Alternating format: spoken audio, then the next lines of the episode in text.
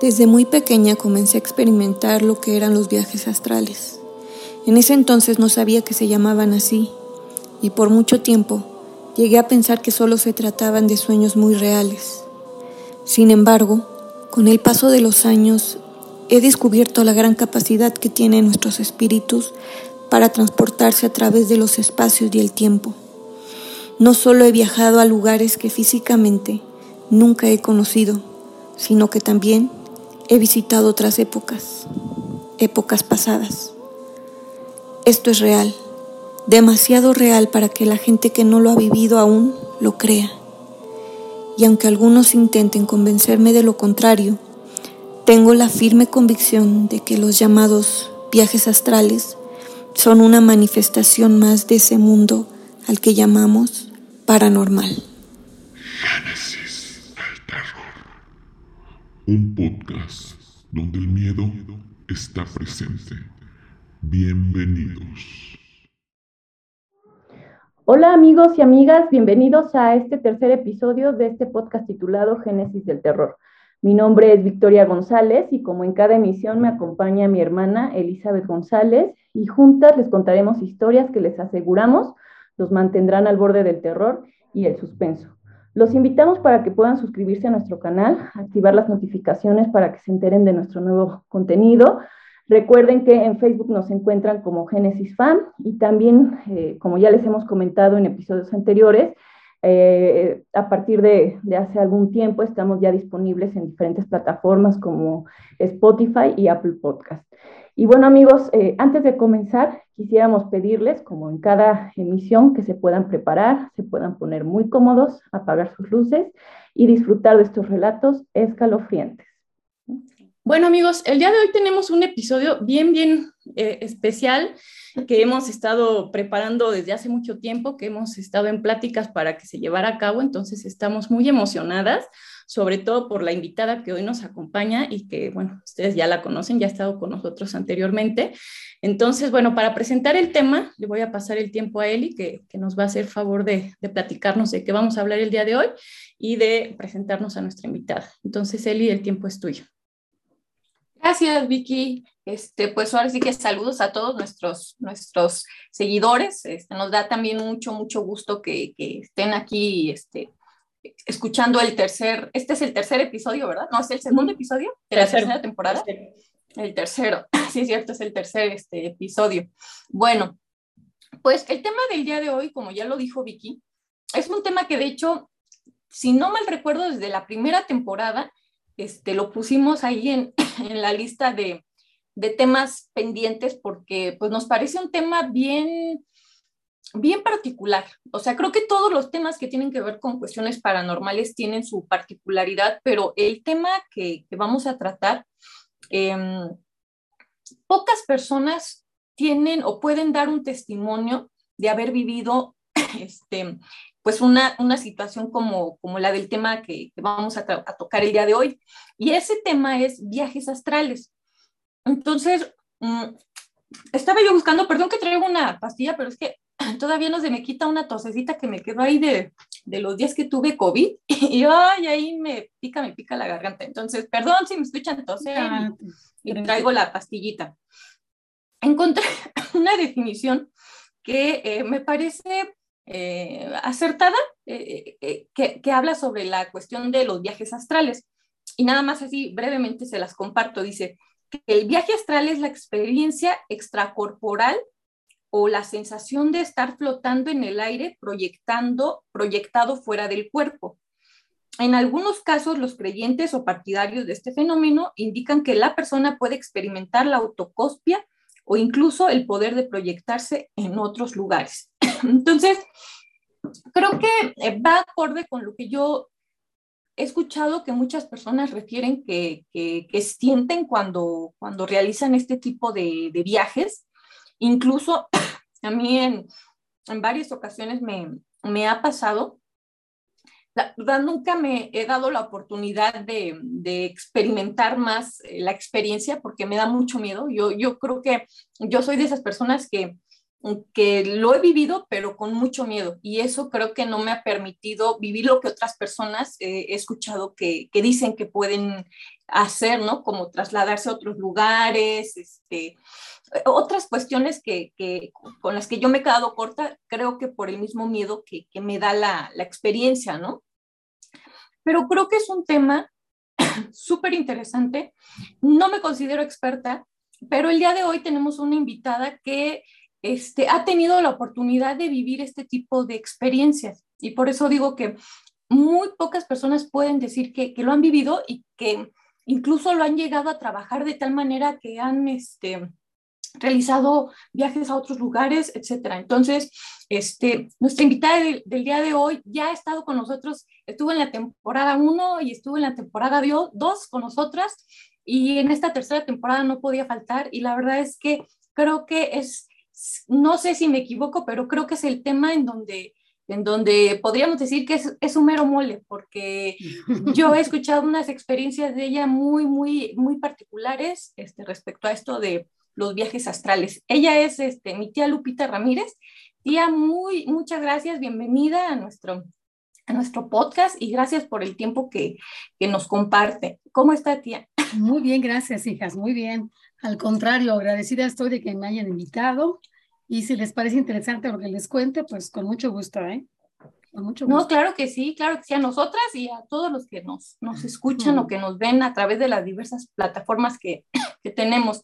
Entonces, me gustaría empezar, tía, haciéndole, haciéndole una pregunta antes de pasar como tal a, a, las experiencias, ¿no? Sí, ¿Cómo, ¿Cómo fue que usted comenzó o cómo fue ese primer acercamiento a este tipo de experiencias de, de, los viajes astrales? Sí, sí, claro.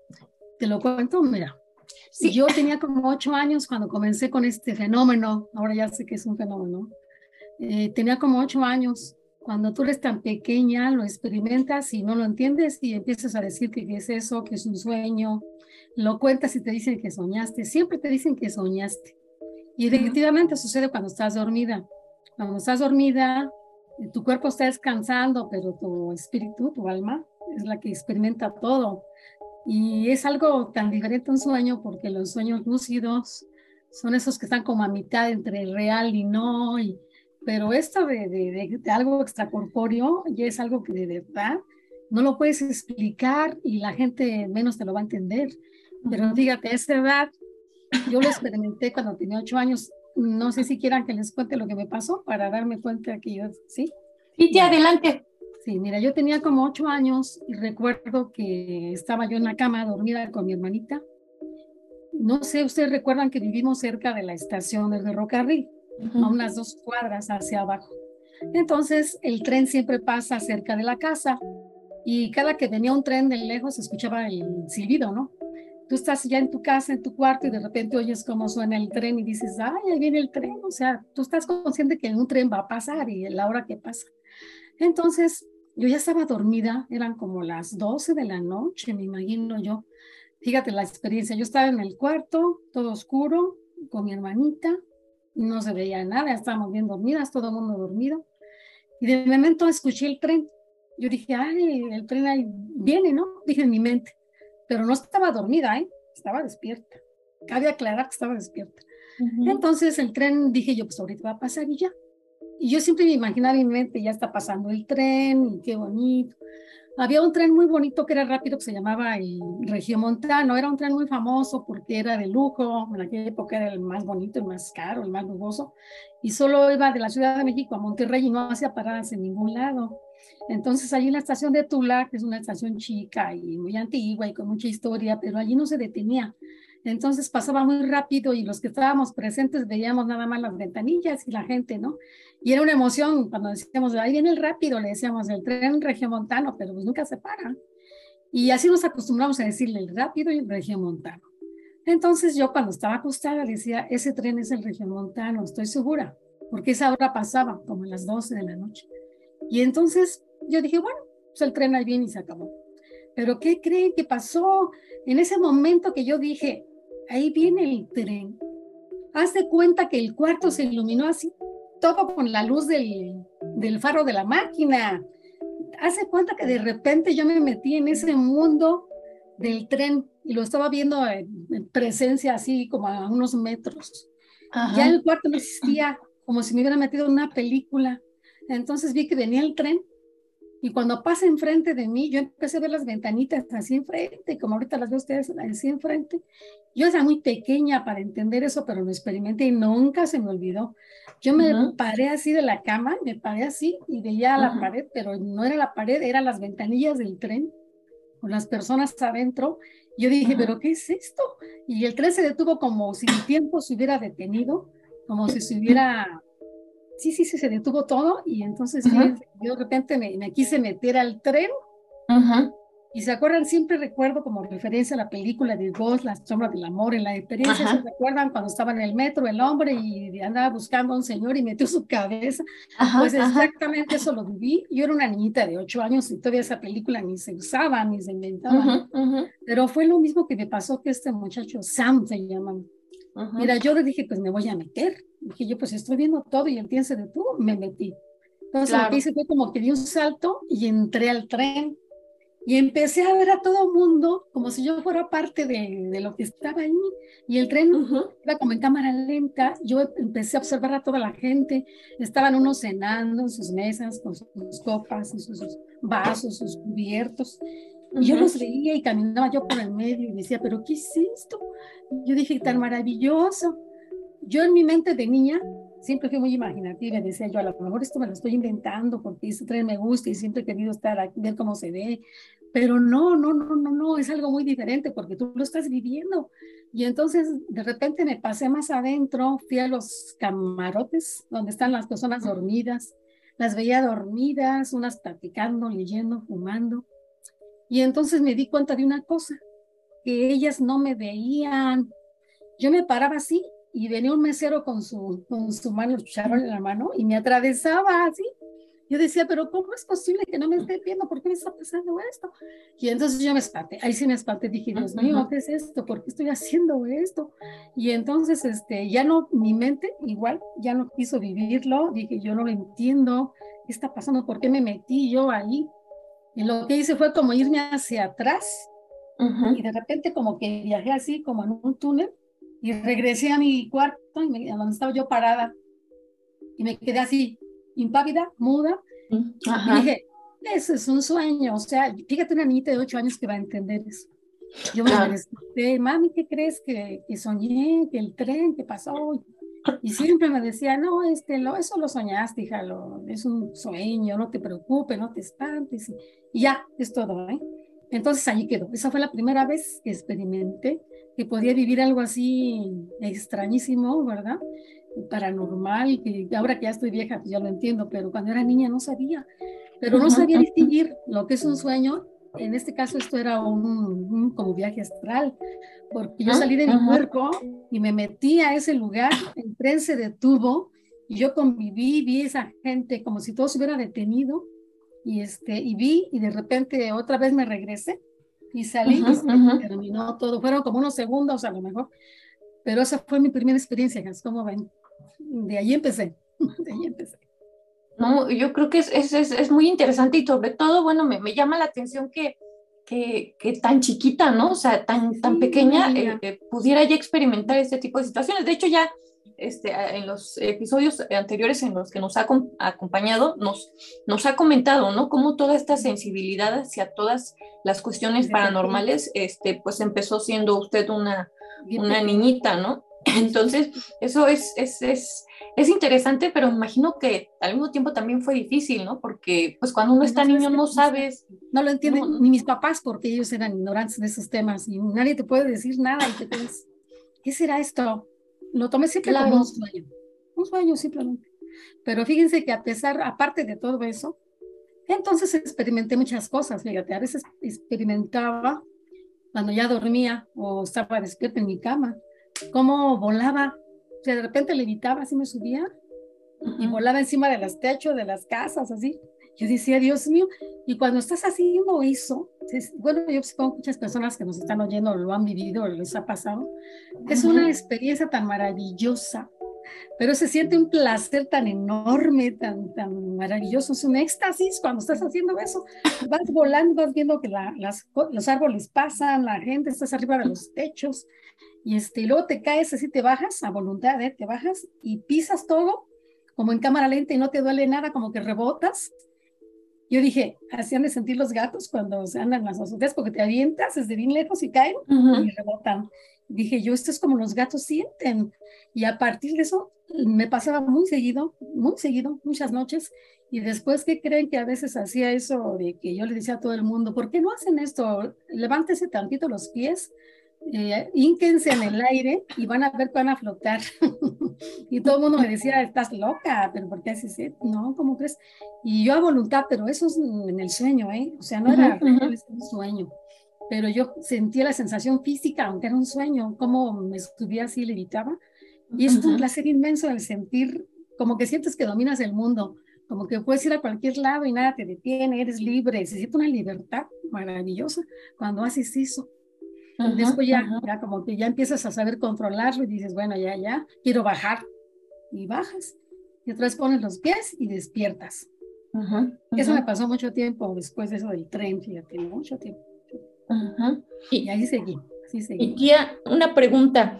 Eh, supongo que a lo mejor estos primeros, esos primeros años que le pasaba toda esta situación, usted sí tenía claro que era eh, ¿usted lo, lo, consideraba como un sueño o sí pensaba que podía ser algo más que no, no, quizá no era solamente un sueño?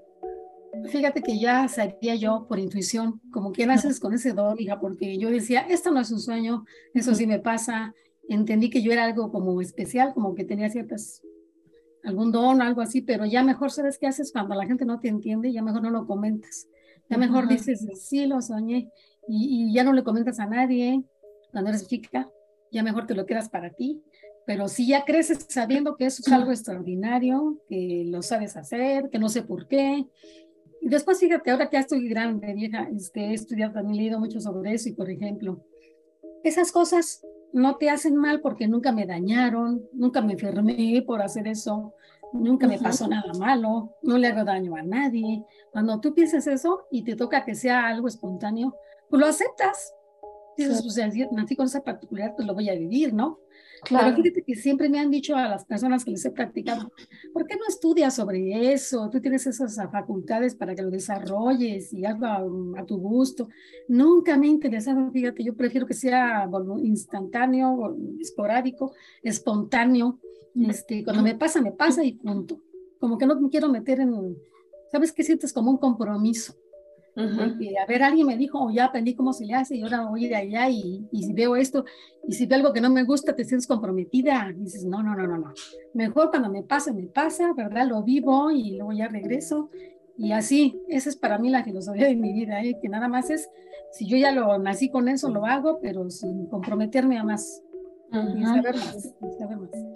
Y yo le quería preguntar también, tía, e, en este proceso de, de cuando uno hace los viajes astrales, eh, tiene la posibilidad de ver a las personas que están, este, pues, digamos alrededor. que alrededor, pero incluso creo que también se llega a desarrollar esta parte de poder ver otro tipo de seres, no, no precisamente vivos, ¿no? O sea, eh, a mí me, me, me, pasó en una de las ocasiones que, que tuve un, un, desprendimiento, un viaje astral, que me tocó ver a un, o sea, yo le digo que a mí siempre me ha dado mucho miedo, entonces como que me resisto, yo me resisto, pongo resistencia, pero finalmente me pasa, ¿no? Y entonces en una de esas ocasiones, recuerdo que estaba yo en, en, mi cuarto, pero cuando me desprendo y empiezo a observar todo a mi alrededor, logro ver a un ser como todo oscuro, era una sombra, este, bueno, no era una sombra, sino un ser, pero oscuro, oscuro, oscuro, como que estaba volteado hacia la esquina y, y así como que respiraba así muy agitadamente, así. Y yo, algo a mí me dijo que eso era algo malo, o sea, como no un... caras. Sí, como, no sé si un demonio, no sé, pero yo dije, eso es algo malo. Y literal, me, dio tanto, tanto miedo que de inmediato regresé a mi cuerpo, ¿no? Y por ahí me, alguna vez alguien me llegó a comentar, dice, es que cuando uno hace estos, estos desprendimientos, pues también hay otros seres de otra naturaleza muy oscura que están al pendiente, ¿no? Porque pues literal tu cuerpo se queda sin, sin tu espíritu. Sí, sí, sí, sí. A mí me ha pasado también. Sí, sí, te entiendo, entiendo. Mira, me pasó, si quieres que les platique algo. Sí. Mira, me pasó tres cosas así feas, ¿no? Una de ellas, una vez también vi un ser horrible, como gigante, enorme, con cuernos, porque yo decía, es el demonio, ¿no? Enorme, con una capa así. Y me quería como devorar. Había a su alrededor una especie de círculo, que si tú lo pasabas tantito ya eras como que eras de él. Entonces yo decía, no, no, no, no, no. Y tú rápido sabes que eso es malo, que, que, es el mal, o sea, es un ente del mal y no te quieres acercar. Y te da un pavor, como dices, y un miedo. yo experimenté eso, ¿eh? Otro día me encontré con una mujer como una bruja, que estaba cerca de mí en un viaje de esos y me miraba con unos ojos espantosos. Yo decía, ¡ay, pero por qué la estoy viendo yo tan cerquita! Las dos estábamos arriba de una casa, de un techo, y, nos mirábamos así, y ella me miraba con unos ojos, y yo decía, no, no, no, no, esa también es del mal. O sea, fíjate, tienes razón este, tú empiezas a distinguir que te acercas a gente que no, que no debes ver, que no debes porque te va a hacer daño, si no te hace daño. Pero me gustaría ahorita que me dijiste eso, platicar algo así que me sucedió. Algo muy interesante que a mis hijas luego les da miedo cuando les platico. Esto es para mí bien simple, pero bien extraño. Alguna vez me pasó que también igual me desprendí en una noche cuando era más chica, más cuando ya adolescente y fíjate que yo pasaba siempre, eso lo soñé o me lo viví como cuatro veces desde que era niña. Lo mismo, lo mismo. Pero eso me hace raro, porque un sueño lo vas a repetir tantas veces. Yo iba pasando una como vecindad, no sé dónde es ahí, pero yo me, de repente llegué a una vecindad. Y entonces a mi izquierda, tú sabes cómo son las vecindades, ¿no? Que hay así como en entrada, un zaguán y un montón de casas de cuartos alrededor y un patio. Bueno, así era, yo estaba ahí parada y había un tanque de esos de, de, de fierro que almacenan agua en lugar de un, una pileta, era un tanque. Y entonces este, yo vi el tanque y dije, bueno, es un tanque. Pero cuando pasé cerca del tanque, algo me llamaba la atención. Y entonces como que me decían, ven, hasta me decían mi nombre, me decían Lupita, me gritaban Lupita. Y yo decía, ¿quién estará hablando? Y me acerco y de repente alguien me decía, asómate, asómate por este, en el tanque. Y me asomo y estaba lleno de agua hasta el tope y se veía como brillaba con el sol el agua así. Pero me asomé más, más, más, más y cuando vi hasta abajo, vi a un niño chiquito que me miraba desde abajo y me decía con sus manitas, ven, ven, ven. Y en ese momento dije, no, no, no, esto es algo malo. Este chico, ¿sabes lo que quería? Que me ahogara, que me ahogara, que asomara mi cabeza y me jalaron y me ahogara en el tanque. Entonces yo aterrada, dije, no, no, no. Y me levanto y cuando ya me paro, ya me iba y lo voy viendo que me decía Lupita, Lupita. Y volteo y fíjate que abajo del tanque había una ranura así como de unos 5 centímetros. Y, este, y el agua no se salía. Yo dije, pero ¿por qué no se sale el agua si está roto el tanque? Y me asomo y ahí estaba el niño. Se había hecho como diminuto, como chiquitito. Y por ahí venía y sacaba sus manitas y me decía, ven, ven otra vez. Yo decía, no, no. Yo decía, no, no voy contigo, déjame, déjame. Y entonces, este, dígate, ese sueño lo, lo, tuve, bueno, esa experiencia como cuatro veces en mi vida, el mismito, ¿no? Te decía yo otra vez el tanque y me volvió a llamar, ven, como si te hipnotizaran y te siguieras y, de repente me dice, ven, y luego lo ves abajo que te está diciendo, ven, ay, no, no, era para mí un pavor ver un tanque. Y yo dije, ¿qué es esto? Vienes, esto, hija, es cierto, esto es este, y algo del mal. Y se aprovechan, como dice Eli, de que tú haces eso para contactar contigo. Y eso es terrible, ¿eh? Eso sí no me gustó. Sí, no, no, no, de hecho es lo que yo les platico, que no sabes, este, me desperté súper espantada porque dije esa cosa, me, y me acuerdo de, de, despertar y literal voltear hacia la, hacia la pared donde lo había visto y, y, tener esa sensación de, o sea, todo lo que hay a nuestro alrededor que no podemos, no podemos ver, exacto. pero que ahí está, ¿no? Y que son muchas de las cosas son, no son tan buenas, ¿no? Entonces, este, sí, yo creo que esa ha sido de las peores cosas que, que a mí me ha pasado cuando me he desprendido. Y, y, y, y, le comentaba yo que yo nunca he logrado, he escuchado de varias personas que, que dicen esta parte de, de, de salir bueno, yo, yo nunca he logrado salir de la habitación en la que estoy, ¿no? Como que siempre me quedo ahí, no logro, me da miedo. Pero he escuchado de gente que no solo logra salir de su casa, ¿no? Como ahorita lo que usted nos platica, sino que van hacia otros países, otras ciudades, ¿no? Entonces, yo recuerdo que usted nos, nos llegó a comentar que esto le ha pasado, que le ha pasado este tipo de, de vivencias en donde usted ha logrado conocer otros lugares, este, que, que, no son, eh, que no precisamente los ha conocido físicamente, pero sí en, en, este tipo de experiencias. Entonces, no sé si nos pudiera platicar sí, ¿cómo de no? esto, tía. Mira, yo he tenido viajes, algunas experiencias a otros lugares. Uno de ellos fue a Francia, otro fue a África, otro fue a República Dominicana, que es el que más me encanta, ah, que para mí fue uno de los más importantes. Y a otros lugares, ahora verás a donde también un día me trasladé. Luego a lugares donde no conozco, pero esos que te dije, sí sabía que estaba ahí. No sé si quieren que les cuente ese que para mí es el más, más extraordinario. Fui a la Ciudad de México. Por favor. A la Ciudad de México, pero te estoy hablando de otra época. O sea, a México fui en otro baño, y así. Mm, una vez te decía yo en la otra mm, invitación que me hicieron, hablé rápido sobre una mujer de acupuntura que me decía, ¿y por qué haces esto? ¿Cómo lo haces? ¿Te vas al futuro, al pasado o al presente o al pasado? Y me dice, es muy difícil hacer eso. Dice, y al futuro para que veas no, ¿eh? Yo sé de gentes que van al futuro, y yo no, pero al pasado sí. Y me dice, ¿y cómo le haces? No sé, es así solo, nato. Y dice, porque yo he tratado de hacerlo y he tenido años estudiándolo y no lo puedo hacer, me dice ella. Y bueno, hasta ahí, ¿no? Yo no, tampoco quise aprender. Pero bueno, les voy a platicar eso que me pasó entonces de República Dominicana. Me hace mucho tiempo, la verás, hasta lo apunté aquí porque es así, esa experiencia estuvo muy interesante. Esa me pasó hace como unos 15 años, vivíamos allá en Tula, en la casa esa bonita de, la Corona Alvarado. Bueno, ahí estábamos cuando tuve esa experiencia. Yo recuerdo que Adrianita y estaba sola conmigo porque mis hijos ya se habían ido a Querétaro, se habían ido a Querétaro a estudiar cuando estaban con su papá y las dos estábamos solitas allá. Entonces, yo también tuve una experiencia igual. De repente, cuando estás acostada, sientes como tú te levantas y, viajas, uh, viajas. Pero ¿saben qué me ha pasado? Ya he descubierto después de tantos años. Se necesita como entrar a una puerta para entrar a otro lugar. Yo recuerdo que estaba yo, ¿sabes dónde? Allí cerca de tu abuelita Esperanza hay una tienda arribita una escuela se llama Benito, en la esquina había una tiendita.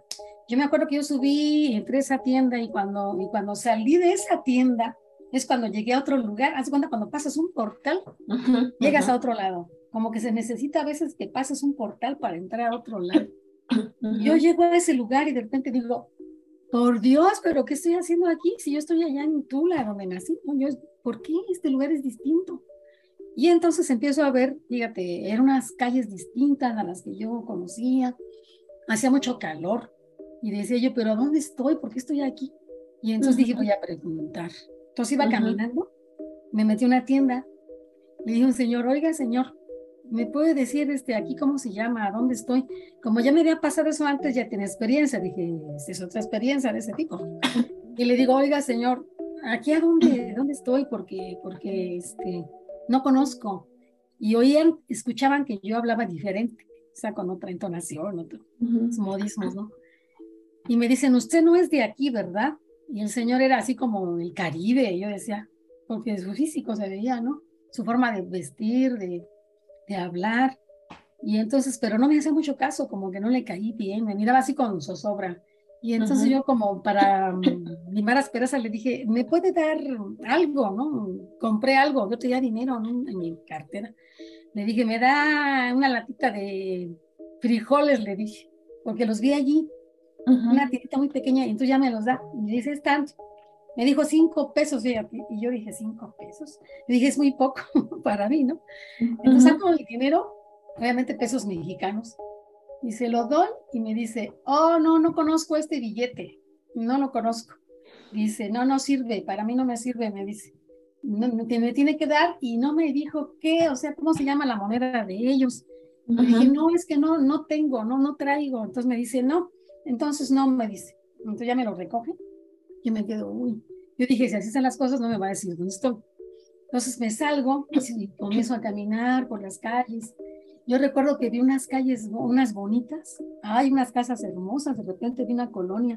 Nunca se me va a olvidar una casa bien, dos casas. A mi derecha una residencia enorme, color azul con blanco, con unos barrotes preciosos, unos jardines bien bonitos. Y a mi izquierda una casa igual, pero color café con, con cremita, o sea, hasta me acuerdo los colores, con jardines. Y hasta yo misma en el sueño, porque yo digo, esto no es un sueño. Yo me llamo fulana de tal, estoy ahorita en mi cama, en tal lugar. Esto que estoy viviendo no es un sueño. Dije yo, es real. Y me voy a acordar siempre, digo, porque esa casa la vi, esa también de acá, y sé que es ese color. Fíjate, ¿tú estás consciente de lo que está pasando? Sí, claro. Entonces ya sigo caminando, caminando, y de repente se empieza a hacer como tarde, y de repente empiezo a, a ver que estaba un cementerio más adelante, y yo digo, Dios mío, voy a llegar a ese cementerio y va a ser terrible, o sea, ¿por qué voy hacia allá? Y yo no veía ninguna persona alrededor para que le preguntara, oiga, este, ¿aquí dónde es? O cómo Te sientes horrible, te da un pavor. Sí, sí. Porque estás perdida, ¿qué es esto? O cómo llegué para empezar. Entonces, yo seguí caminando, ya nada, por, entre las tumbas, entre las lápidas, diciendo, ¿a dónde me voy? ¿Cómo le hago para salir de aquí? ¿Cómo llegué aquí? Y nadie me decía, nadie me ayudaba. Y de repente vi una como barda que tenía así como para subirse, como unas piedritas salientes. Y pues por ahí me voy a subir, me tengo que ir de aquí porque ya se va a hacer noche y me va a dar un pavor quedarme aquí. Y cuando subo a la barda, me asomo y voy viendo una esplanada así larga, larga, larga, pero con, de pura terracería. Uh Hace cuenta una llanura así, ¿no? Larga, y muchas casitas alrededor, tanto al lado izquierdo como al derecho. Pero casitas muy pobres, como de gente muy, muy pobre, porque tienen lámina y así. Y entonces dije, pues ni modo, pero qué bueno que hay gente, ahorita voy a bajarme allí, a ver cómo, yo pregunto. Entonces no sé cómo me bajé esa barda y empecé a caminar por esa. Por esa era una calle, pero enorme, así desierta. Yo iba caminando, caminando, caminando, y a mi derecha vi que había una fiestecita en una casa. Había unos globos con mesitas y había unas señoras con sus niñitos cargando. Yo imaginé que era de niñitos porque tenían un pastelito y globitos y allí, ¿no? Y este, las mujeres andaban metidas como con short y con sandalias, como hacía mucho calor. Yo dije, esto, esto para mí es como el trópico, ¿no? Como, como el Caribe, porque se veía. Digo, pero esto no es México. Yo decía, yo, esto no es México. Pero nomás lo pensaba. Entonces yo me acerco, les digo, perdón, buenas tardes, le dije a las mujeres, ¿no? Eran jóvenes todas, y una traía un bebé cargando, una estaba sentada en una silla, y me observan supongo que con la ropa que traía yo cuando me fui, y me ven bien y me ven, me desconocen, me ven, como decían esta señora, no es de aquí y no habla como nosotros, ¿no? Tú no te das cuenta hasta que vas a otro lugar y te ven cómo hablas. Le digo, perdón, buenas tardes, le digo, ¿me pueden decir aquí a dónde es? Porque estoy perdida, le digo, estoy extraviada y, quiero llegar a mi casa y no sé cómo. Y me dicen, ¿de dónde es usted? Me dicen. Y le digo yo, y tuve que decir, hasta tenía miedo de decirle, digo, yo soy de, de México. Les dije, de México. Y me dicen, ¿México? ¿Pero qué está usted haciendo aquí? Está muy lejos. Me dicen, está muy lejos. Y en el momento que yo les dije, ¿pero aquí cómo se llama? Aquí, ¿a dónde es? Y me iban a decir el nombre. Y en ese momento mi esposo me despierta, porque ya era la hora de levantarse, y, y me despierto y se acaba todo, y como que me regreso todo así rápido hacia atrás y volví de repente a estar en mi cama. Fíjate que también he experimentado que tarda uno en regresar, no despiertas así de sopetón, viene todo de regreso, de regreso otra vez hacia atrás y hasta que te despiertas y tú ya le platiqué a mi esposo lo que pasó y demás. Igual es un sueño, eh, eso lo inventaste, en fin, ya mejor no lo platico. Pero ¿qué crees? El, ¿Cómo lo comprobé? Cuando ya este, tu tío se fue y todo, me quedé sola con la niña, con Adriana, y como ella se le sabe a la computadora, le digo, oye hija, no seas mala, a ver, búscame un lugar que se llame Elías Piña, Elías de Piña. Ella me dijo de Piña, esa es la única diferencia que ella me dijo Elías de Piña. Y entonces mi hija se mete, Adriana se mete, busca, digo, tiene que existir en algún lugar, hija, y me dice, sí, ya, ya lo encontré, es un lugar que está en República Dominicana. Y digo, no me digas, Dice, digo, a ver, ponme una imagen. Yo le decía, ponme una imagen, pero ya. Haz de cuenta que yo quería como retratar eso que traía en mi mente, pero que no pasara más tiempo, porque si no, no se podía. Y ella decía, pero ¿por qué tanta prisa? Digo, de una vez, ponme una imagen de allí. Y no me van a creer las dos, pero cuando picó y me puso la imagen, era exactamente el lugar a donde yo estaba. ¿Te puedes imaginar qué posibilidades hay de que en tanta gente, si es un país distinto, también es grande, que de repente salga la misma? No puede ser, es una coincidencia, ¿qué pasa?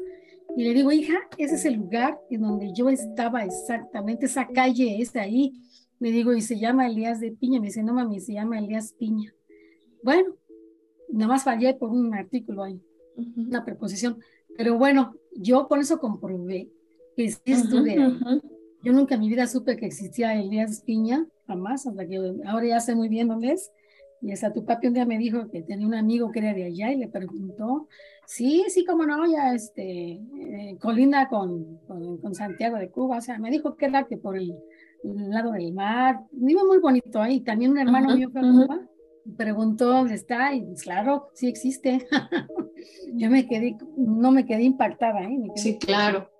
Bueno, fui a otro país, no sé cómo llegué. Yo estoy segura que esas mujeres sí me vieron y que si un día volviera y dirían, si la conocemos, la, la vi. Fíjate qué extraño, no sé si hay diferencias en los viajes astrales, pero allí puede que yo las vi, hablaron conmigo, eh, me dijeron de dónde, bueno, yo de dónde era. Es muy diferente a otras que nada más vuelo y llego y veo, pero allí sí, en, unas me ven como, como invisible y aquí no, aquí sí ya fue más real. Y para mí fue pues muy maravilloso, ¿eh? la verdad sí, sí me impactó, pero me gustó. Claro, claro. Sí, Esa fue una historia bonita que me pasó. No, y es, eh, bueno, creo que es bien, bien interesante, ¿no? Bien interesante. Incluso, que cree que yo hace un tiempo, cuando estaba en la universidad, tenía una compañera, o sea, digo, en este caso viajó a otro, a otro país y lo que nos ha comentado es que ha, conocido otros lugares, ¿no? Este, y, y, yo he escuchado eso mismo de otras personas, ¿no? Que refieren haber ido a otros países. Pero fíjate que tenía una compañera en la universidad que ella nos platicaba que desde muy niña siempre tenía unos sueños, que ella, ella decía que eran sueños, pero que no sabía, o sea, que pensaba que eran sueños, pero que a veces le parecían muy reales.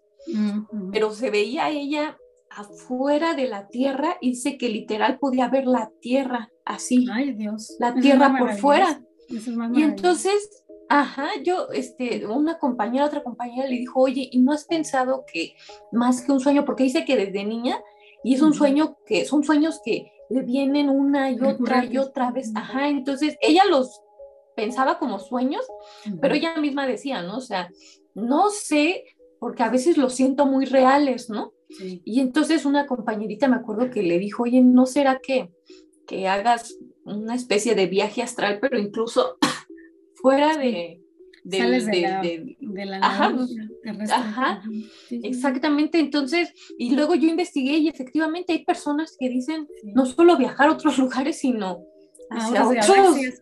a otras galaxias, a otras galaxias, otros planetas. Entonces, me parece súper interesante porque creo que sí, nuestro espíritu tiene esa capacidad, ¿no? O sea, desafortunadamente podríamos decir que nuestro cuerpo es como, como una, este, una atadura que nos tiene en esta tierra, ¿no? Pero finalmente el espíritu puede ir a donde quiera, como quiera, ¿no? Y eso...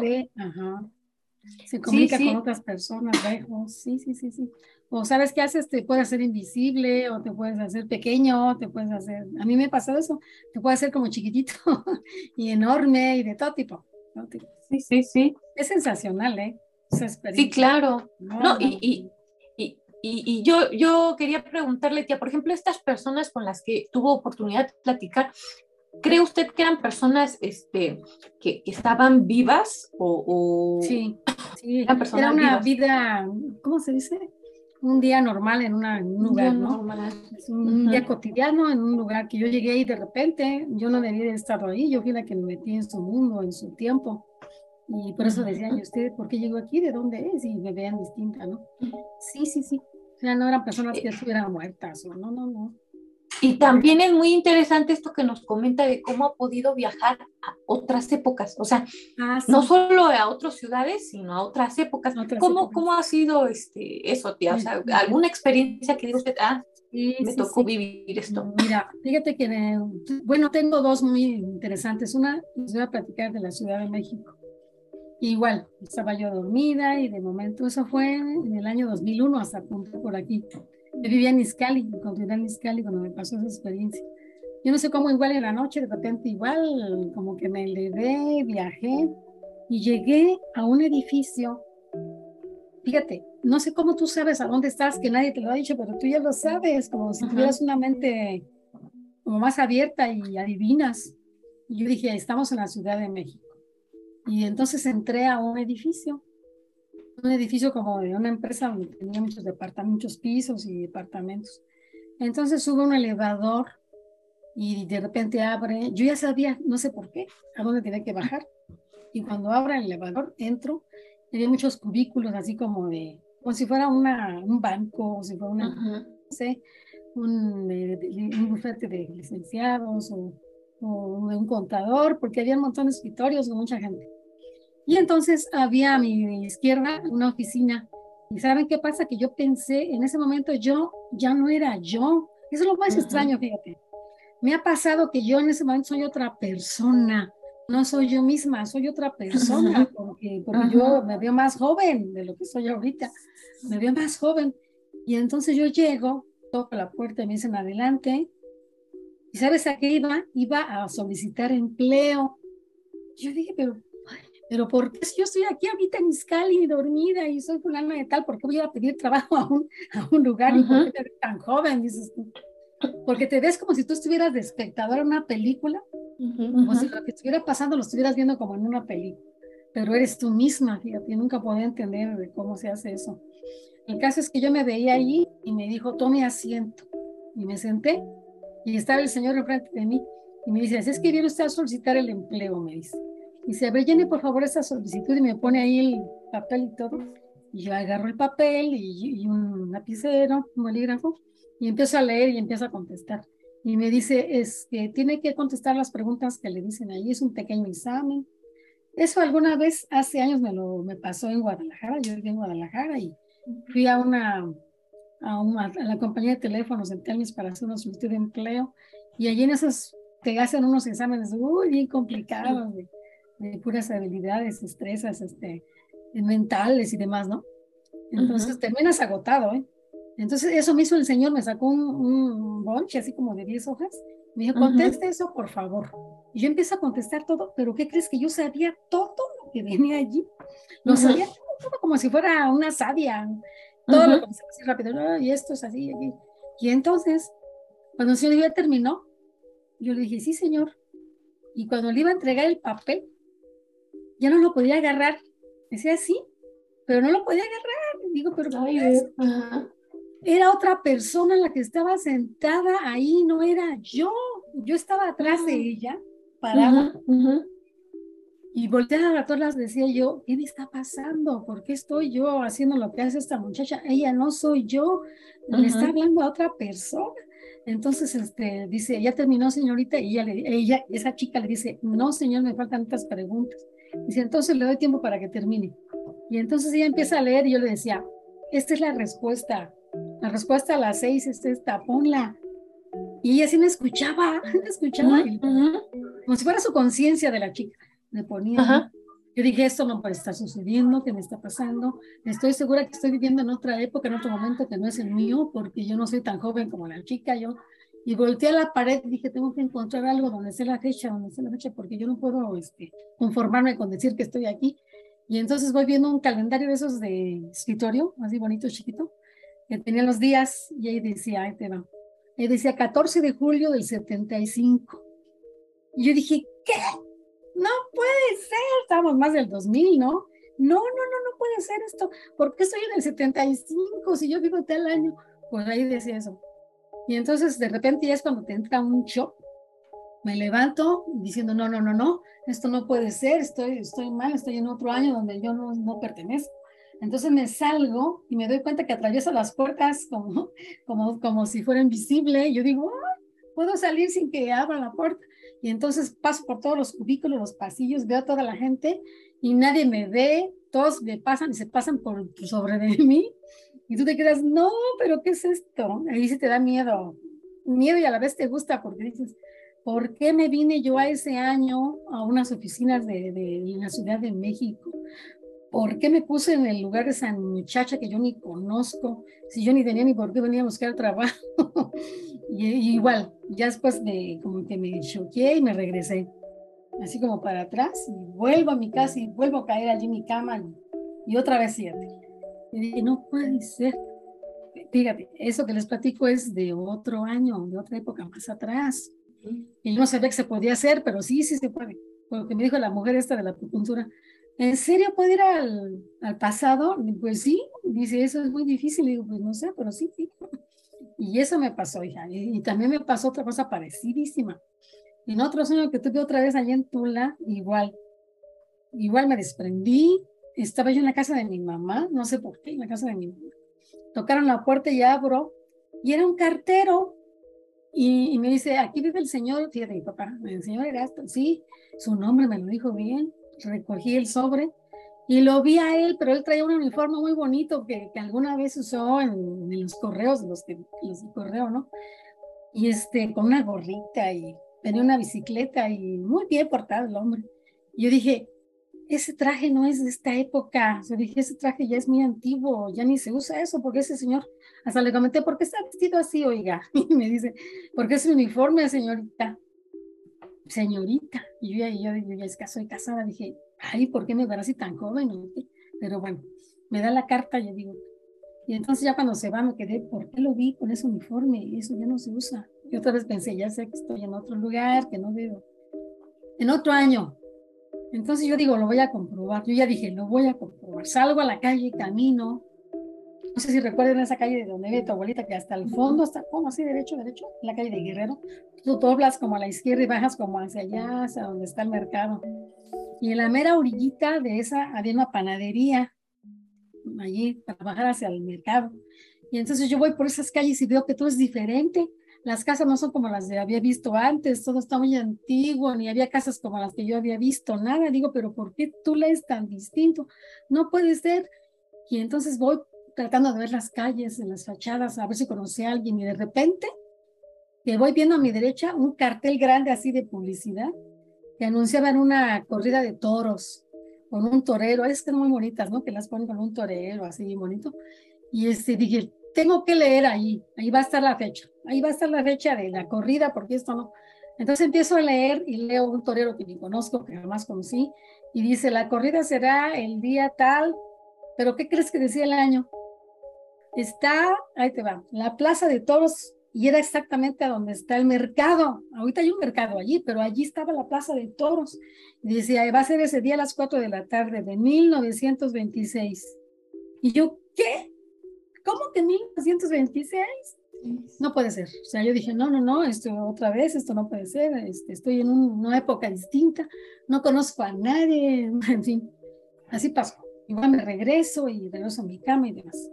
Y le pregunto a mi papá, fíjate, porque mi papá pues ahí vivió toda su vida, y le digo, oye papi, le digo, ¿me puede hacer una, te voy a hacer una pregunta? Digo, ¿tú sabes si el mercado antes de que existiera, allí existía una plaza de toros?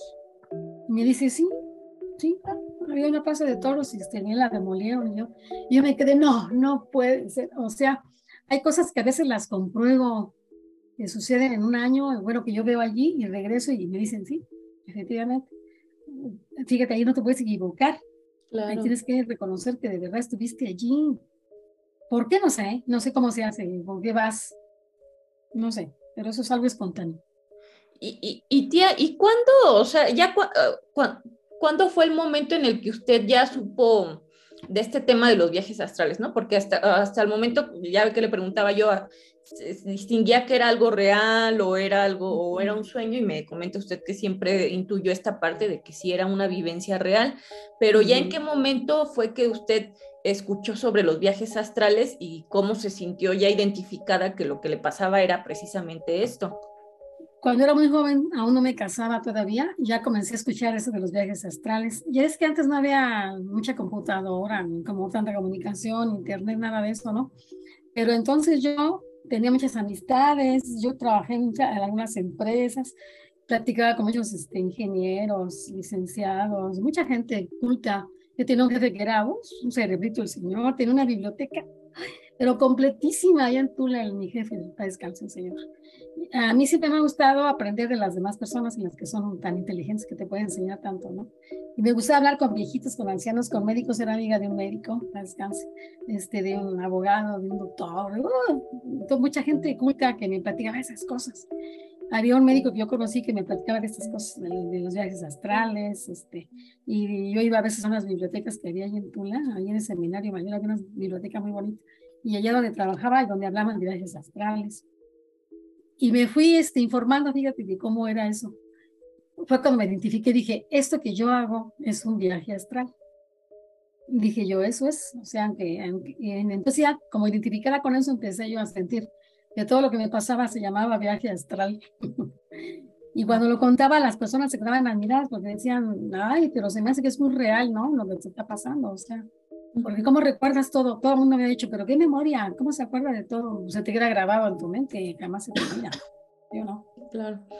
y también, otra cosa que a mí me llama mucho la atención de este tema, que no sé qué tan real sea, yo lo he escuchado, pero la verdad, pues como son temas que quizá no, tienen como una, no, no, no están comprobados científicamente quizá, y, entonces eso genera que pues, la gente diga, ay, sí es cierto, no es cierto, pero he escuchado que esta parte de, poder tener esta capacidad de, de, desdoblarse del cuerpo también tiene un factor genético. Entonces, muchas, muchas ah. personas mencionan que incluso este, por generaciones como que se va transmitiendo estas habilidades. No sé si en su familia sea el caso, si usted sepa que a lo mejor algún eh, primo o abuelo o incluso de sus papás tuvieron alguna experiencia de este tipo. Fíjate que yo supongo que, yo creo que mi papá, mi papá no supo, nunca lo entendió, pero me platicaba cosas similares yo pienso que él tiene esas capacidades. Inclusive mi papá, por ejemplo, también tenía como que nos heredó esa facultad de, de ver fantasmas, cosas extraordinarias, estar en lugares. Uno me platicó que cuando era mm, joven fue a trabajar a una casa, a una hacienda y que llegó y que dijo, yo ya he estado aquí. No es el famoso de Yabú, no, no, no. Dice, yo he estado aquí una vez, vine, hasta me dijo, mira, yo sé que aquí hay esta puerta, aquí está esta casa. Ella había estado en ese lugar y jamás ha habido hasta esa vez. Dice él, pero estoy seguro que ya vine. Yo pienso que mi papá fue ese que tenía esa facultad, Él nunca lo supo, él nunca lo entendió, pero así fue. Sí, sí, sí. sí, creo que dices, es como sí, sí, sí. Sobre todo lo comento porque, bueno, en nuestro caso, del, lado de la familia de, de mi mamá, perdón, que también, este, aquí nos dio COVID a todos y, Ay, y entonces todos andamos que ya, ya recuperados, pero con la tos ahí. Ay, entonces, este, les decía, del lado de, la familia de mi mamá, no es uno, sino son varios primos, este, desde mi oh. abuelito hasta donde tengo así como en mente. Mi abuelito materno y, un hermano y mamá y primos, ya hijos de, los hermanos, tienen esta capacidad. Entonces, por ejemplo, una historia que, que yo me acuerdo mucho de, mi, de uno, del hermano mayor de mi mamá, que era como el que tenía más este, esta, esta habilidad de, de, desdoblarse. Comentaban que este, en una ocasión otro de los hermanos había estado enfermo, lo habían tenido que internar en, el hospital y demás. Entonces dice que este, después de unos días que estuvo ahí internado, llegó mi tío Chucho, que era el mayor. Ah, ok. Y este, y ya le comentó que, que días antes lo había ido a ver y le dijo, tú estabas haciendo esto, esto, esto y esto. Y que mi tío, el, el, que estaba internado, pues el que sacó de onda, ¿no? Porque dijo, ¿cómo sabes todo eso, no? O sea... Sí, con detalle. ¿De qué manera? Y entonces, este, bueno, ya, ya él ya platicaba que era esta parte, ¿no? Esta capacidad de, de poder viajar, pero ya él lo hacía a voluntad, o sea, como que él ya había trabajado mucho en esta habilidad y ya podía hacerlo a voluntad. No sé si en su caso, tía, ha desarrollado ya también esta capacidad de a lo mejor viajar a voluntad o ir a ciertos lugares ya, este, pues a voluntad, ¿no? Como, como le comento. Fíjate que siempre me lo han preguntado, me lo han dicho, pero a mí me da un poquito de temor, fíjate, como que no quiero meter mucho en ese tema. No como tú, como dice Eli, que tiene miedo de ver cosas que no se deben, ¿no? A lo mejor. Pero nunca me llama la atención, fíjate, como de profundizar mucho en esto. Pero sí, alguna vez experimenté que yo podía eh, elevarme sola Pero claro, no es físicamente, es algo espiritual, no sé. Aprendí cómo es elevarse y luego sostenerse arriba y bajarse y otra vez a voluntad. Yo dije, esto lo puedo hacer, o sea, sí es fácil. Y hasta me dio miedo, ¿eh? Porque dije, sí lo puedo hacer, pero como dice Eli, lo frené. Dije, no, no, no, no. Puse una barrera, dije, este, ya no lo quiero hacer. Supongo que si me metiera mucho en esto, yo creo que sí lo lograría, ¿eh? La verdad. Pero no, no, no lo intenté, la verdad, no, no. Siempre es así, espontáneo, espontáneo, espontáneo. A veces he ido a lugares, pero muy, un ratito muy pequeño. Eso que les platiqué de República Dominicana fue un, tiempo más o menos largo, pero hay otros como uh, fui a África, fue un ratito nada más. Fui a un lugar que se llama Togo en África. Llegué igual, así como volando y vi a unas personas allí que traían así shorts y sandalias. Les pregunté aquí dónde es y no me entendían nada. Y como diciéndome, ¿en qué idioma? ¿Por qué no? Yo les decía, ¿aquí dónde es? ¿Dónde es? Y me decían, Togo, Togo, aquí es Togo. Y yo dije, pero Togo, ¿a dónde? Y otra vez fui al internet, investigué y es África, de África, Togo. Y este, eso me pasó allí. Fui una vez a Francia igual, estaba yo en Francia, allí en París, en una calle caminando, y yo dije, pero este es París, este es Francia.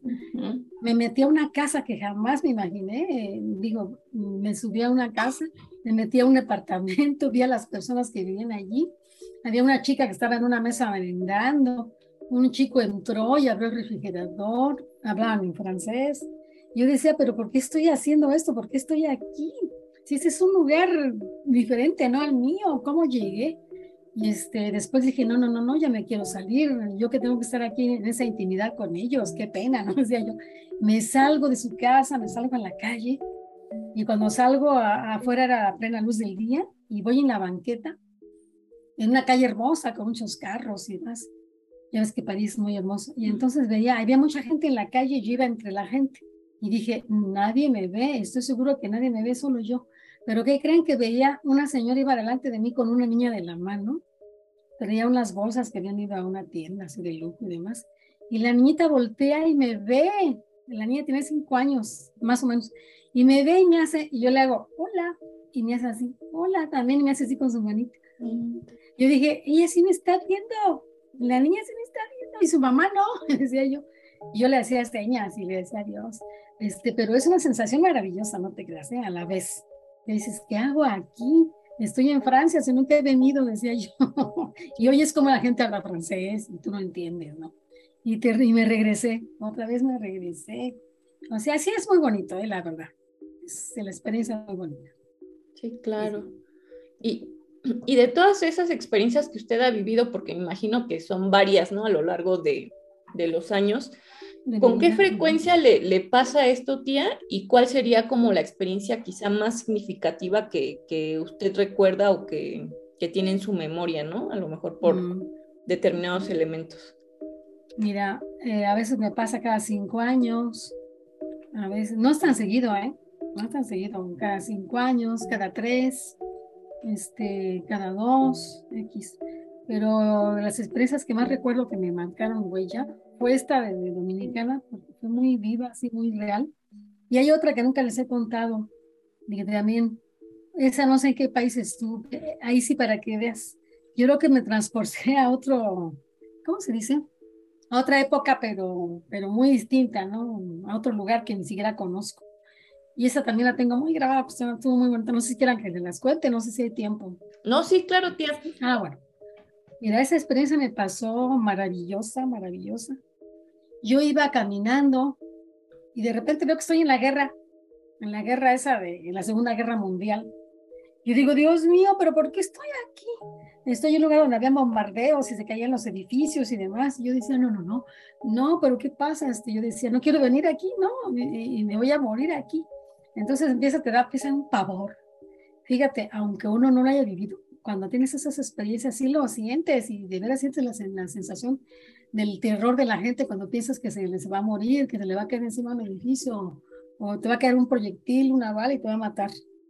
La gente corría todas como locos, yo también entre ellos corría, corría, corría, y yo quería lo que quería nada más era salvarme. Y de repente vi un, uno como un edificio grande, grande, como una iglesia abandonada, grande, grande, unas puertas así. Yo dije, ahí me voy a meter, me voy a meter ahí porque, porque este, si no me van a matar, me van a matar. Y ya abro y me meto. Y en el momento en que entré, otra vez experimenté eso. Entré a otra época, a un lugar que no era ese de la guerra, un lugar maravilloso. Y ese sí lo recuerdo, híjole, porque fue tan bonito. Ese sí fue muy bonito. Yo de repente entro y siento como que llego a un lugar que no existe. Ahí se les puedo contar que a lo mejor estuve así como, no quiero ser presuntuosa, pero a lo mejor sí como que toqué un poquito el, uh, uno de los niveles del paraíso, yo pienso. Tenía un, primero tenía un pavor espantoso, porque me iba a morir, me iban a matar, Dios mío. Entonces ya después abro ahí y yo, todo lo contrario, entro a un lugar así inmenso, inmenso, inmenso, como un, como yo decía que era como un convento, porque yo lo veía enorme, enorme, enorme, con unos pasillos largos, largos, largos, y había como de ese hielo seco, como medio metro, así como, hielito, como un mito así, con un perfume tan maravilloso que te, te, impregnaba todo tu cuerpo. Decía, este perfume no lo he olido jamás, ¿a dónde estoy? ¿Por qué se oye todo, estaba tan bonito? Y un silencio, pero que impactante así, ¿no? Entonces yo empiezo a caminar diciendo, pero este lugar a dónde es, a dónde es, ¿por qué nunca me han dicho que existía? ¿Por qué estoy aquí? ¿Por qué se siente uno tan bien? Sientes una felicidad inmensa, una maravilla, todo es bonito, te sientes bien sana, como no estás enferma de nada, te sientes bella, sana, todo te sientes lo máximo, ¿no? Yo digo, Dios mío, ¿por qué nunca nos han dicho? Y en ese momento piensas en tu familia, en tus hijos, en tu esposo, en tu mamá, entonces dices, ¿por qué ellos no los traigo para que experimenten esto? Esto es maravilloso, decía yo. Entonces seguía caminando. Y veía yo que no había luz normal, sino se alumbraban los pasillos con esas como unas lámparas, pero con lumbre. No es que antes ponían, a mí son las películas esas de... Antorchas, ¿no? Sí, con antorchas. Hacían antorchas. Luego el piso era como un color como chedrón, como guinda, así bonito, con unos cuadros grandes.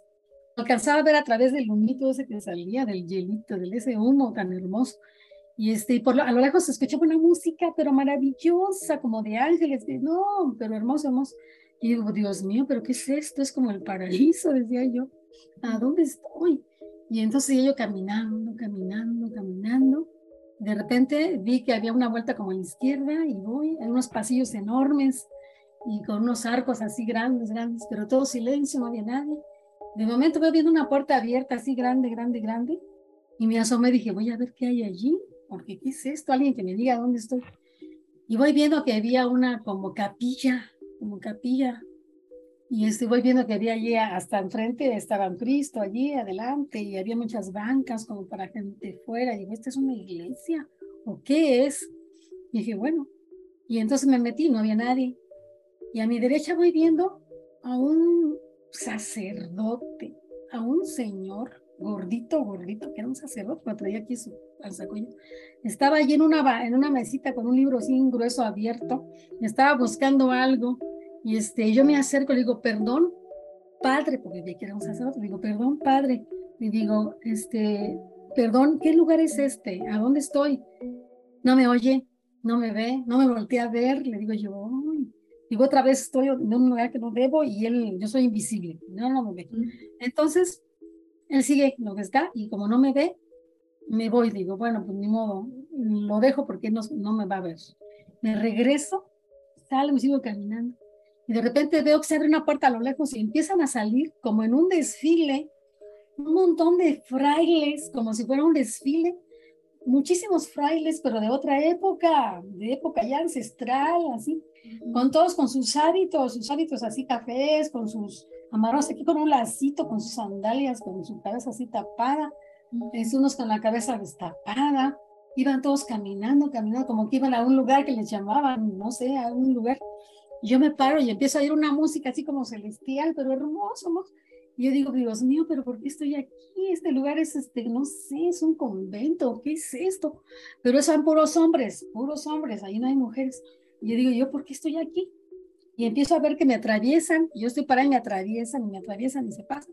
Y los observo a uno por uno, todos eran jóvenes, tenían la cabeza rapada, con sus patillas, su bigotito, todos, todos, todos igual parecidísimos. Había unos así como de color, otros abuelitos, otros morenitos, de todo tipo, altos, bajitos, de todo tipo. Yo decía, ¿dónde estoy? O sea, ¿por qué yo llegué aquí? ¿Y a dónde van? Ah, pues yo los seguí. Yo los voy a seguir porque ellos van a algún lugar. Y ahí voy.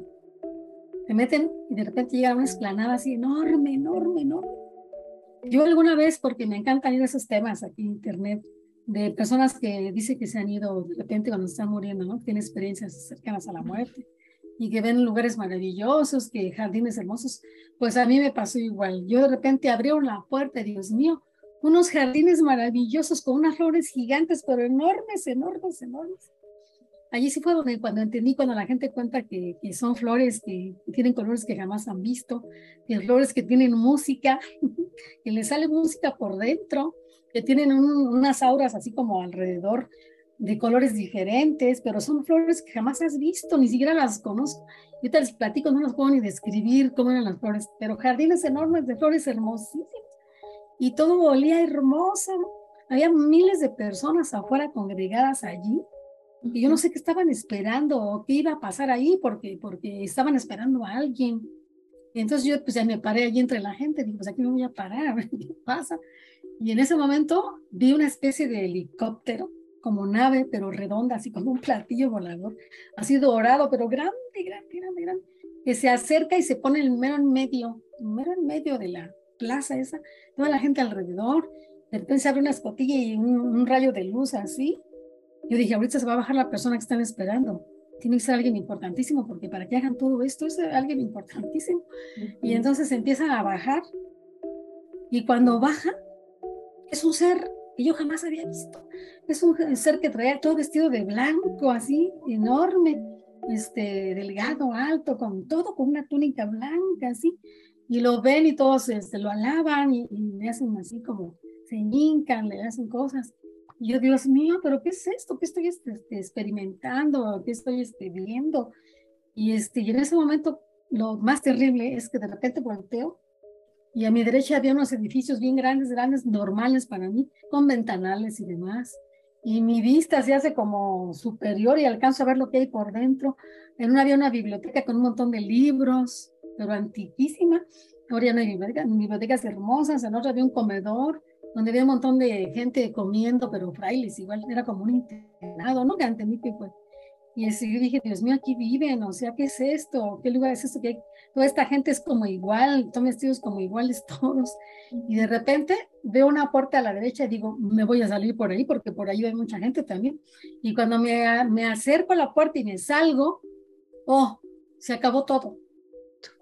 Ah, decía yo, entonces este, me salí por una puerta donde la gente iba y de repente sales y ves que afuera está todo horrible, oscuro, con un montón de lodo en el suelo y dices tú, no puede ser, después de una, una, belleza tan grande, entrar a este lugar. Entonces, otra vez fue otra puerta. Te das cuenta que cuando yo cuento cosas, es, te sales de una puerta y entras a otro, otra dimensión, haz de cuenta, ¿eh? Y, y, ese sueño me impactó, me encantó, porque dije, ¿qué es esto, Dios mío? Mira, ese sueño fue, bueno, esa experiencia. Yo le digo sueño porque no sé cómo llamarlo, pero sé que es algo extraordinario. Me pasó algo similar, parecidísimo, hace poquito aquí en mi casa. igual, pero esa vez yo bajé de un avión, bajé de un avión, y cuando piso el suelo, oh, siento que floto, que no estoy pisando, floto así. digo, qué hermoso, se siente precioso, este, nada más flotar, como a 15 centímetros de, de altura. Entonces mi vista la, la, extiendo y veo que todo, hay un paisaje hermoso, pero color azul. No es verde, veo árboles, casas, pero todo es azul. Yo decía, porque es azul y es maravilloso, bonito y, igual ese perfume que tú sientes. Voy caminando otra vez, me bajo de la sigo caminando y entro a un bosque preciosísimo donde hay un montón de flores y todo es azul, todo es azul, un perfume maravilloso. Todo, tú caminas en cámara lenta y dices, Dios mío, pero esta es la felicidad más hermosa. Camino, camino y a la derecha doblo y veo una fuente, pero hermosísima, grande, grande, grande, grande con un montón de agua que cae, pero no, no había sonido. Qué extraño que no había sonido, no sé ya cuando caía el agua y cuando caían las gotitas, fíjese que se quebraban así como con cuadritos, no era así como agua que te moja, se hacían como partículas pequeñitas y se dispersaban así en el aire, pero hermosísimo, como plateada, ¿no? Una cosa hermosísima. Yo decía, ¿aquí dónde es? ¿Por qué está tan bonito? ¿Por qué, este, ¿por qué llegué a este lugar? ¿Por qué huele tan hermoso? ¿Qué, qué maravilloso? Y yo siento que esos ya son lugares como diferentes, como entrar a otra dimensión, ¿verdad? No a otro lugar, a otra dimensión. Luego ya sales igual, de la misma manera, dices, no puede ser, no puede ser. Yo ya aprendí a esta edad que tengo, cuando es cuando entras a un lugar así maravilloso, cuando entras a un lugar horrible o te encuentras con seres, como dijo él, negativos que te dan miedo. Fíjate que yo he sentido miedo en mi vida, o cuando les conté una vez que vi a la mujer esa, un fantasma en mi casa, me dio mucho miedo y demás, pero nunca se siente el miedo tan enorme como cuando sientes que ves al demonio. Cuando ves al demonio es un miedo tan espantoso que piensas que te vas a morir en ese momento, de verdad. Es tan espantoso espantoso que ya te quieres ir de allí, que quieres borrar todo, que, que quieres huir, correr. No sé, pero fíjate que sí he sentido lo que se siente estar cerca del demonio. demonio. Y te preguntas sí o no, ¿y yo por qué veo el demonio? O sea, ¿por qué? ¿Por qué me sigue? ¿No? ¿Por qué lo veo? Pues como dijo Eli, ella fue la que me dio la clave. Cuando tú te puedes desprender y tu espíritu tiene otras facultades, puedes captar cosas que están alrededor que tu cuerpo terrenal no lo ve, ¿verdad? Sin en cambio el, astral sí. Entonces ahora entiendo que tiene mucho que ver eso de, del espíritu. Lo que yo les decía un día que veía, por ejemplo, a, una niña que se aparecía en mi casa, que salía de repente como de cinco años, que se desapareció en la banqueta, porque son personas que andan por ahí en otra dimensión y tú las estás viendo, ¿verdad? Las estás viendo. Y eso me pasó despierta en el día, en, parada en la puerta de mi casa un domingo, no dormida. Entonces yo siento que hay, a veces hasta despierta, veo cosas, También he leído y escuchado que hay mucha gente que lo que ve no existe y tú piensas que sí. Ni siquiera te imaginas y ni siquiera son personas normales que andan por ahí. Luego también escuché y leí que, este, que hay personas que tenemos esa capacidad de captar cuando la gente es negativa, positiva, cuando te va a hacer daño, cuando es sincera contigo, que tan solo con hablar con alguien sabes que es buena, mala, que te conviene, que no. No sé por qué la forma de mirarse o no. Yo pienso que cuando ya tiene una la edad que yo tengo, como que ya empiezas a tener otras capacidades, aptitudes, de ver cosas que no, como eso de la clarividencia, se empieza a desarrollar. Fíjate, ahora ya de vieja, siempre me digo, ya no veo fantasmas, pero hago otras cosas. Por ejemplo, ahora tengo eso de clarividencia, que presiento lo que va a pasar, y eso es como que se te va desarrollando más cosas, más cosas. Pero espontáneas, naturales. Nunca las he estudiado, nunca. Me han dicho miles de veces, este, fíjate que haces muchas cosas diferentes, ¿por qué no aprendes, estudias y lo haces? No, no tengo ese interés, no. Todo lo que les he contado como que es bastante como para que todavía me ponga a, querer aprender y hacerlo, ¿no? Claro. ¿Qué les parece? ¿Qué piensan? Sí, no, claro. Y, y a mí esta parte que, que usted menciona de, pues eh, cómo durante estos viajes o durante estas experiencias uno pues no solamente entra en contacto con, con, personas, o con, sino también con seres. Me recuerda mucho, no sé si usted, y Eli seguramente sí, sí recordará esta película de La Noche del Demonio. tiene un nombre así como muy este, impactante, ¿no? Muy, muy, muy controvertido, pero en esta película este, el, el tema es eh, precisamente un niño que haciendo un viaje astral, el niño obviamente como es pequeño no sabe que lo que está eh, experimentando es un viaje astral, se queda atrapado este, bueno, lo, aparentemente lo atrapa un demonio, lo, lo, encierra y entonces el niño entra como en una especie de coma, ¿no? Su cuerpo físico. entonces, sí, sí, sí es una película que te deja con esta reflexión de si estas experiencias este, son tan, tan fácil de vivirlas y si, y si realmente uno no corre peligro al momento de realizarlas, ¿no? Porque lo que te deja ver es esta parte de eh, que estos seres negativos, estos entes, demonios o como le quieran llamar, están como al acecho, ¿no? O sea, de, estos espíritus que de manera natural y, e inocente quizás salen de su cuerpo a experimentar, a ver, a viajar y estos seres están así, ¿no? Como al acecho de, esos, de esos espíritus, de esas almas y atraparlas, ¿no? Entonces, yo creo que este, si bien el tema es bastante amplio y a lo mejor este, nos daría a lo mejor una sola sesión poder tocarlo todo porque sé que tiene usted muchas experiencias, pero sí este, se queda uno con esa, esa pregunta, ¿no? O sea, ¿qué tan seguro es vivir una experiencia, experiencia de esta y este... Sí, caer en un peligro como esos. Y caer en un peligro como esos, exacto. Quizá por eso hago lo que te digo, que no quisiera meterme a no andar en esto, porque si no estás capacitado, no tienes la preparación, ¿para qué lo intentas, no? No mejor Claro, claro, claro. sí, sí, sí. Lo mío es natural totalmente y así lo voy a dejar. Y siga siendo, ah, pues no sé si yo nací con esa capacidad, no sé ni para qué, pero bueno, lo vives y ahí está, ¿no? Y ya ve que no se me olvida, lo tengo grabado en mi mente toda la vida. Y cuando lo vuelvo a platicar, lo platico igualito, lo mismo, lo mismo, porque es algo que se vivió igual, o sea, nunca lo inventé, nunca lo inventé. Hay personas que no lo creen, que dicen que es un cuento, que es un sueño, es tu imaginación, pero miles que sí lo viven, yo pienso que sí lo aceptan y que sí entienden y que sí lo creen. ¿sí? Sí, sí. Yo, yo sugeriría que para la siguiente temporada este, si mi tía lo, lo, desea así, lo acepta, podamos hacer la segunda parte de viajes astrales, porque la verdad yo creo que todavía hay mucho, que, mucho, mucho de dónde cortar. Me imagino que todavía hay experiencias que mi tía podría contarnos. Entonces, este, ahorita nos contó, digamos, las más significativas, pero creo que en la, en, en, la siguiente, este, en el, en el siguiente episodio de quizás la, la, la temporada que sigue, este, podríamos ahondar un poquito más en, en, este tema. No sé, es una sugerencia, ¿no? Sí, sí, si no también ya ves que yo ya les platiqué que hay muchos temas también importantes.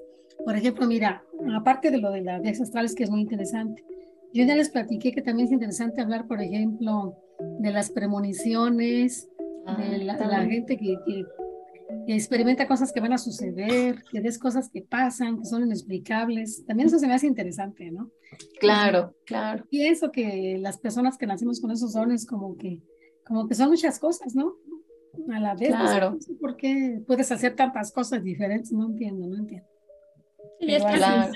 esta parte que le llaman del sexto sentido, ¿no? Que, este, no, no, no sé, a lo mejor es, es un poquito pues digo, no, no tengo la certeza de si existe o no, pero yo creo que finalmente todas estas personas, personas como usted, como muchas que, que he conocido a lo largo de mi vida, en mi familia, sí tienen un, una, una, sensibilidad muy especial, ¿no? Y yo creo que sí sería correcto a lo mejor llamarle el sexto sentido, ¿no? Entonces, sí. todo, eh, eh, las personas que, que, viven esto, pues... Eh, no, pues no, no, no lo inventan, ¿no? Es, es finalmente no, es una vivencia real, ¿no? Y entonces, sí. para quienes quizá no tenemos esta, esta habilidad desarrollada, es difícil entenderlo, uh -huh. pero conforme va uno, va uno creciendo, va uno viendo esas experiencias, escuchando a estas personas, se da cuenta, ¿no? Y finalmente creo que este, la vida a veces nos pone en situaciones que a, si aún, aunque no tengamos esta habilidad, hay situaciones que dices, esto no tiene explicación, ¿no? Esto no, no, no hay forma de, de explicarlo de una forma lógica, ¿no? Entonces es cuando uno empieza a entender que pues esto existe, ¿no? Y que esas personas pues tienen esa sensibilidad este, particular, ¿no? Pues le agradecemos muchísimo, tía, muchísimo su no, al su apoyo. Gracias, tía. Gracias, de verdad que, que, para nosotras es muy importante. Este, nos encanta este, tener estos episodios con, con, invitados, pero particularmente a mí me, me gusta mucho cuando usted nos, nos apoya y nos acompaña, porque realmente pues usted tiene pues un sinfín de experiencias que compartirnos y a mí me encanta la idea de que esas experiencias no solo se queden en, en la memoria de nuestra familia, sino que se puedan proyectar a través de, de una plataforma y que a la gente... Que, decir, ajá. Y a la qué padre para mí que me inviten porque pues mucha gente de mi familia ya lo ha escuchado, pero quizás otros no, ¿verdad? Y, y, antes que se muera uno, por lo menos que oigan lo que uno vivió, lo, ¿verdad? Y que se quede grabado de alguna manera. Claro, tía. Sí, sí, sí, claro, porque vienen generaciones más pequeñas que a lo mejor no les va a tocar, bueno, o que a lo mejor puedan vivirlo, pero que no tengan la capacidad, a lo mejor estando de chiquitos, de, de recordar de viva voz estas experiencias uh -huh. y es un, un, un, a mí me parece algo muy este, significativo que se pueda quedar plasmado, ¿no? A través de, de este proyecto. Entonces, pues, pues muchísimas gracias, tía. Muchísimas a ustedes, gracias a ustedes. Gracias por invitarme. Espero que les haya gustado. Espero poder seguir cooperando todavía que me inviten para prepararme con tiempo y, este, y ver de qué más puedo platicar. ¿De qué tema? Eh? No sé qué, qué falte platicar. Pero ustedes me dicen, ¿eh? Hay muchos temas, entonces seguramente, este, bueno, de este podremos hacer un segundo episodio y de muchos temas que, que estamos seguros usted no, nos puede ahí eh, contar varias experiencias. Entonces, este, no sé si quieras concluir con algo, comentar algo para finalizar o, damos el No, solamente pues agradecerle a mi tía, agradecerle por, por su tiempo, por sus experiencias, son súper, súper valiosas para nosotros y para las personas que las las escuchan. Las escuchen. Gracias, Eli. Son muy amables como siempre. ¿eh?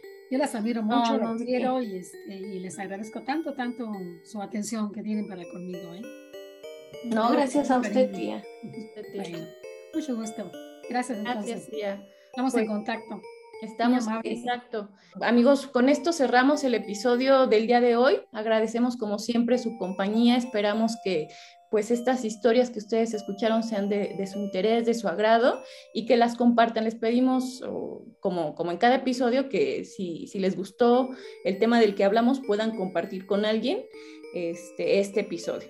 Y pues bueno, con esto estamos dando el cierre de este tercer episodio. Como siempre, gracias por su compañía, amigos. Esto es Génesis del Terror, un podcast donde el miedo siempre está presente. Hasta luego. bye, bye, bye, tía, bye, Vic.